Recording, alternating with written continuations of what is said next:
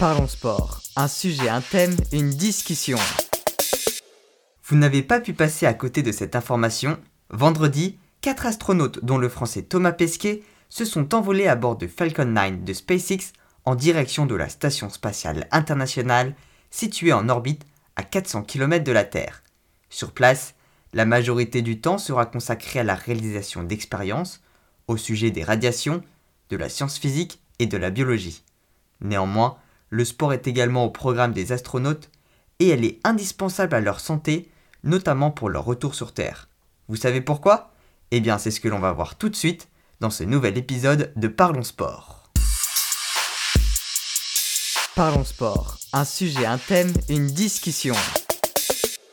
Avant de partir dans l'espace, le recrutement des astronautes passe non seulement par une sélection en fonction de leur capacité mentale et des études réalisées, mais également selon des critères physiques, en fonction des agences spatiales, la NASA aux États-Unis, le CNSA en Chine, Roscosmos en Russie, ou encore l'Agence spatiale européenne, différents protocoles sont mis en place, mais tous vont évaluer les aptitudes physiques et physiologiques avec des tests d'efforts maximaux, des tests d'équilibre et des tests de mobilité.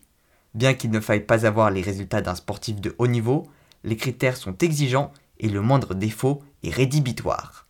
Une fois recrutés, les astronautes démarrent leur formation et leur préparation à la mission, durant lesquelles ils vont également se préparer physiquement.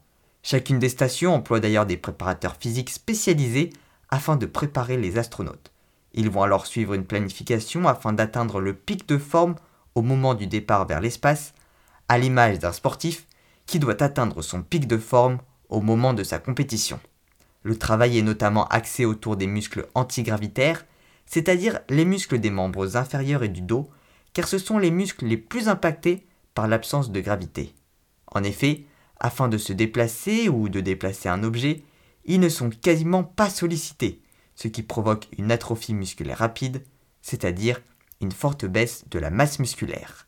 En décembre 2019, 40 souris femelles avaient quitté la Terre et s'étaient rendues pendant un mois dans la Station spatiale internationale. Parmi elles, 24 d'entre elles étaient des souris témoins et 16 d'entre elles étaient modifiées génétiquement. Les 8 premières étaient parties avec deux fois plus de masse musculaire grâce à un traitement bloquant la protéine responsable de la limitation de la masse musculaire, et les 8 autres ont subi le même traitement, mais une fois arrivées à bord de la station. À leur retour sur Terre, les 24 souris non modifiées avaient perdu 18% de leur masse musculaire, les 8 souris traitées avant le voyage n'avaient rien perdu, et les 8 dernières souris étaient revenues avec une masse musculaire plus importante qu'en partant. C'est la raison pour laquelle l'augmentation de la masse musculaire avant de partir est primordiale.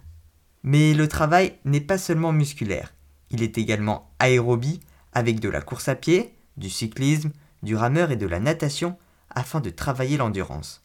Néanmoins, la course à pied reste le sport le plus favorisé car c'est une activité à impact, ce qui permet de renforcer la masse osseuse. Alors, pourquoi ce travail? Eh bien, dans l'espace, le corps ne subit pas seulement une atrophie, mais également une ostéoporose, c'est-à-dire une baisse de la masse osseuse. Selon le site de la NASA, les astronautes perdent environ 1,5% de leur masse osseuse par mois. Pour un voyage de 6 mois, comme c'est le cas des 4 astronautes partis vendredi, cela représenterait une perte d'environ 10% de la masse osseuse. Les os sont donc fragilisés et une chute banale qui serait sans conséquence habituellement pourrait engendrer une fracture. De manière générale, la répartition entre le travail aérobie et le travail musculaire est égale, avec un agencement 50-50. C'est ce qui permet de préparer au mieux les astronautes face aux conséquences du voyage, que ce soit au niveau musculaire, aérobie ou osseux. Une fois dans l'espace, à bord de la Station spatiale internationale, le temps consacré au sport est de minimum 2 heures par jour et ils poursuivent la planification réalisée par les préparateurs physiques, toujours avec cette répartition 50-50 entre le travail aérobie et le travail musculaire. Dans un premier temps, les astronautes se familiarisent avec le matériel et le manque de gravité. Car oui, forcément la salle de sport est aménagée pour reproduire au maximum les contraintes rencontrées sur Terre. Lors de son premier voyage en 2017, Thomas Pesquet avait partagé une vidéo où il présentait cette salle de sport spatiale. Il dispose d'un vélo d'appartement bien spécial qui leur demande de devoir se tenir à une structure métallique afin de rester assis. Ils ont également un tapis roulant où ils doivent être accrochés à un harnais relié à des élastiques afin qu'une force les retienne à la surface du tapis.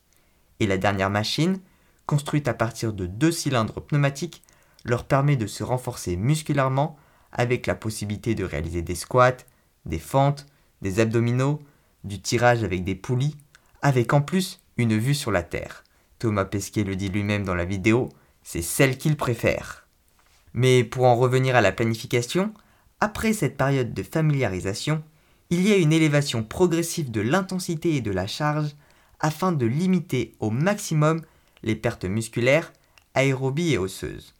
Enfin, dans les dernières semaines avant le retour sur Terre, le travail est notamment axé autour de la course à pied, car c'est l'activité qui leur permet de reproduire au mieux les sollicitations terrestres, que ce soit au niveau de la posture, que de l'utilisation des membres inférieurs et des muscles du dos. Dans six mois, lorsque Thomas Pesquet et les trois autres astronautes reviendront sur Terre, ils seront encore suivis par les préparateurs physiques qui leur mettront un programme de rééducation de manière à réhabituer progressivement le corps à la gravité terrestre. Il leur faudra environ trois jours pour retrouver l'équilibre et la coordination, trois semaines pour complètement réhabituer le corps à la gravité et être autonome, mais environ six mois à un an pour retrouver la condition physique d'avant-vol. Pour résumer, la réalisation d'activités physiques par les astronautes est primordiale à leur santé, notamment afin de faire face aux pertes musculaires, osseuses et aérobies rencontrées lors du voyage spatial. Pour cela, ils sont accompagnés avant, pendant et après le voyage spatial par des spécialistes du domaine et ils suivent une planification digne des sportifs du plus haut niveau. Voilà, c'est tout pour cet épisode de Parlons Sport. Merci à ceux qui sont arrivés jusqu'au bout et qui ont écouté en intégralité cet épisode sur les astronautes et le sport dans l'espace. Si l'épisode vous a plu et que vous avez appris des choses, n'hésitez pas à le partager, à me dire ce que vous en avez pensé et à mettre un commentaire si vous êtes sur Apple Podcast. C'est ce qui me permet de progresser et de me rendre visible. Je rappelle que je publie chaque soir Sport Actu, un podcast sur les actualités sportives de la journée. N'hésitez pas à aussi me suivre sur Instagram, sport.kiliantangui. J'y publie des posts quotidiens sur le sport, je partage ma passion et j'entre en contact avec vous. Merci à tous et à bientôt sur Sport Podcast.